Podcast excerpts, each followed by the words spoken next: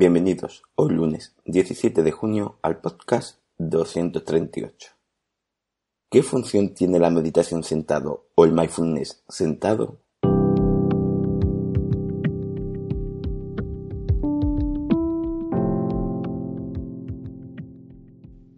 Bienvenidos de nuevo a Meditación Online y Mindfulness, producido por pcardenas.com, el podcast donde hablaremos de técnicas, prácticas, noticias, dudas y todo lo relacionado con la atención consciente plena y cómo aplicarla. Recordar que para cualquier duda y demás, en pcardenas.com podéis contactar conmigo. Bueno, el tema de hoy, como hemos dicho, es ¿qué función tiene la meditación sentado o el mindfulness sentado?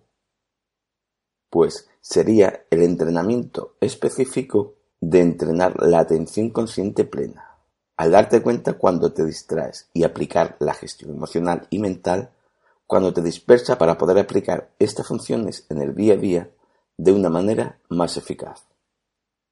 Con esto me refiero que si en el mindfulness era para entrenar con intención la atención plena en el día a día, de forma que al hacerlo cuando realizas acciones, este entrenamiento con el hábito llegara a crear una rutina donde nos ayudaría a aplicar esa atención consciente en cosas mientras las estamos realizando y a su vez darnos cuenta de cuándo nos dispersamos para gestionarlo, pues la meditación sentado es un entrenamiento específico para la mente de las funciones que utilizaremos en ese ejercicio de mindfulness.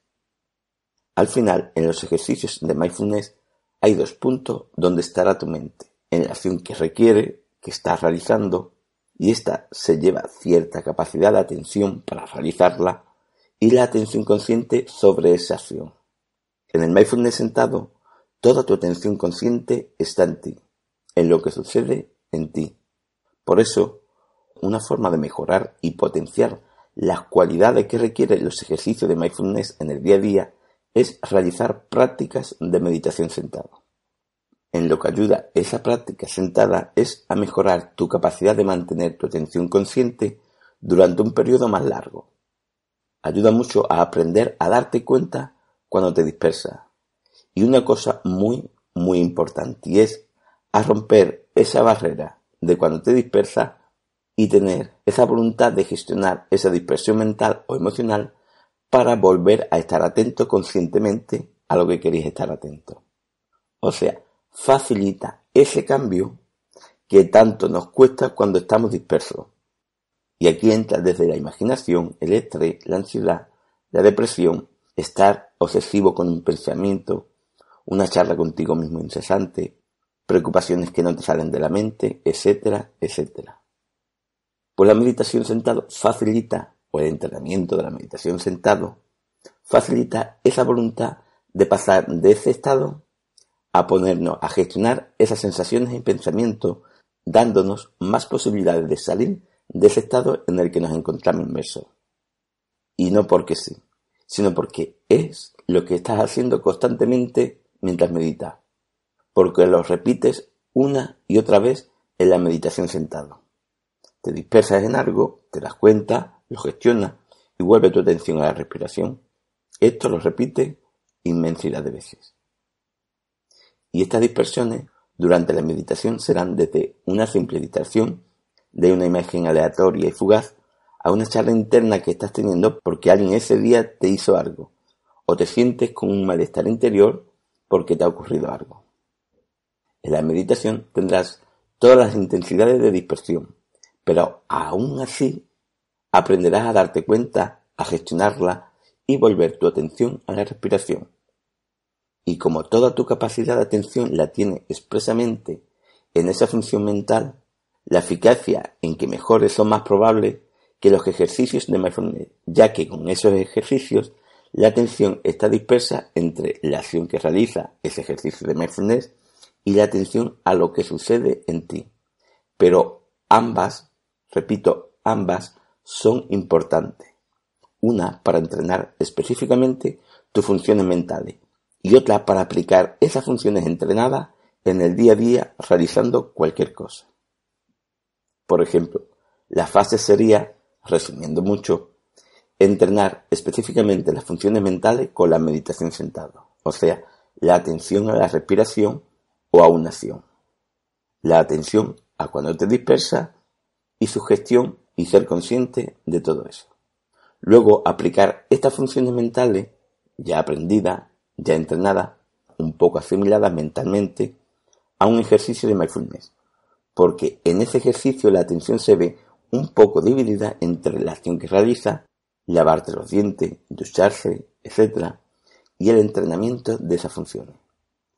Pero sin embargo aquí estás aprendiendo a ponerle intención en hacerlo y que esa atención consciente conviva en tu día a día y esto te acerque más a que toda esa atención consciente, ese darte cuenta de tu dispersión, esa voluntad para gestionarla y volver a lo que estabas haciendo, tenga más posibilidades de que suceda en tu día a día de una forma más natural en ti, como una rutina más en tu día a día, pero que aporta muchos beneficios. Esto es como un jugador de tenis. El jugador de tenis no juega solo los partidos de competición que vemos en la tele El tenista entrena muchas horas para mejorar su revés, su saque, su volea, sus tiros ajustados a la raya, etc. Entrena específicamente cada cosa que tendrá que hacer en el partido. No espera que salga en el partido para entrenarla, sino que lo hace específicamente antes, para que cuando esto se dé en el partido, tenga mejorado esas cualidades y le salga de una manera más natural. Esto sería como la meditación sentado. Entrena específicamente estas funciones mentales para que cuando quieras utilizarla, esta esté mejorada. Luego, el jugador de tenis no se pone a jugar un partido de competición, sino que entrena a jugar partidos más suaves, con jugadores un poquito más flojos o con el entrenador, pero de forma que pueda pensar en lo que ha entrenado para ponerlo en práctica, o el entrenador le mande pelotas para que entienda esas cualidades, pero dentro de un partido, para que aprenda a responder mentalmente cuando llegue un partido de competición, y no solo entrene pelota suelta para entrenar esa cualidad. Esto sería los ejercicios de mindfulness, más o menos.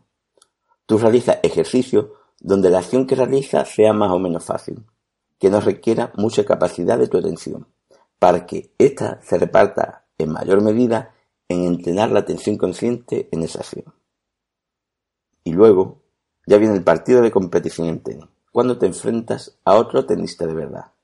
Aquí ya es aplicar todo lo que has aprendido todo lo que has entrenado para que esas cualidades mejoradas pueda utilizarlas cuando las requieras en el partido.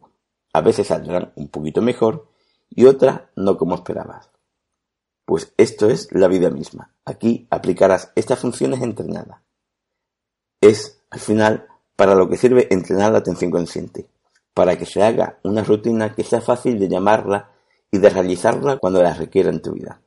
A veces, y dependiendo de la intensidad, lo harás mejor o no, pero siempre será mejor que no hacer nada. Y uno aprende a mejorar aplicando las cosas. Y eso es claro. Cuanto más practique, mejor irá. Esto es matemática. Cuanto más entrene, mejor será aplicando aquello que entrenes. Por eso es importante realizar la meditación sentado o mindfulness sentado, porque las funciones que ponemos en práctica durante los ejercicios de mindfulness o en el día a día de forma normal se verán mejoradas. Y la meditación nos ayuda bastante a ese paso de estoy disperso, pero quiero salir de esa dispersión. Estrés, ansiedad, charla interna, sentirte derrotado, negatividad, etcétera, etcétera. Pero parece que no tengo fuerza o voluntad para gestionarla y salir de esa dispersión, de ese estado mental y emocional. Pues ese entrenamiento ayuda a que te cueste menos dar ese paso de dejar de pensar o en todo lo que te está generando ese estado y gestionarlo para acercarte más a un mejor estado de bienestar. Esto que me refiero es un estilo cuando decimos que quiero no puedo.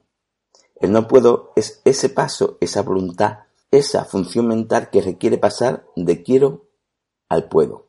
Y la atención consciente ayuda a dar ese paso. Pero no porque sí, sino porque durante la meditación ese proceso lo has repetido y entrenado muchísimas veces y con dispersiones de diferentes intensidades. Así, que si te dispersas en la meditación, no piense que es malo. Deberías pensar que esa dispersión te va a enseñar, te da la oportunidad de aprender a gestionarla, porque en el día a día aparecerán muchas y tendrás que gestionarla. Y qué mejor haberla entrenado antes para cuando venga hacerlo de una forma más natural y eficaz, sin que requiera un sobreesfuerzo en el que puedas pensar que no puedes. Comentar que hay algunos podcasts que tienen relación directa con lo que he comentado. El 224, ¿qué función tienen los ejercicios de mindfulness en el día a día?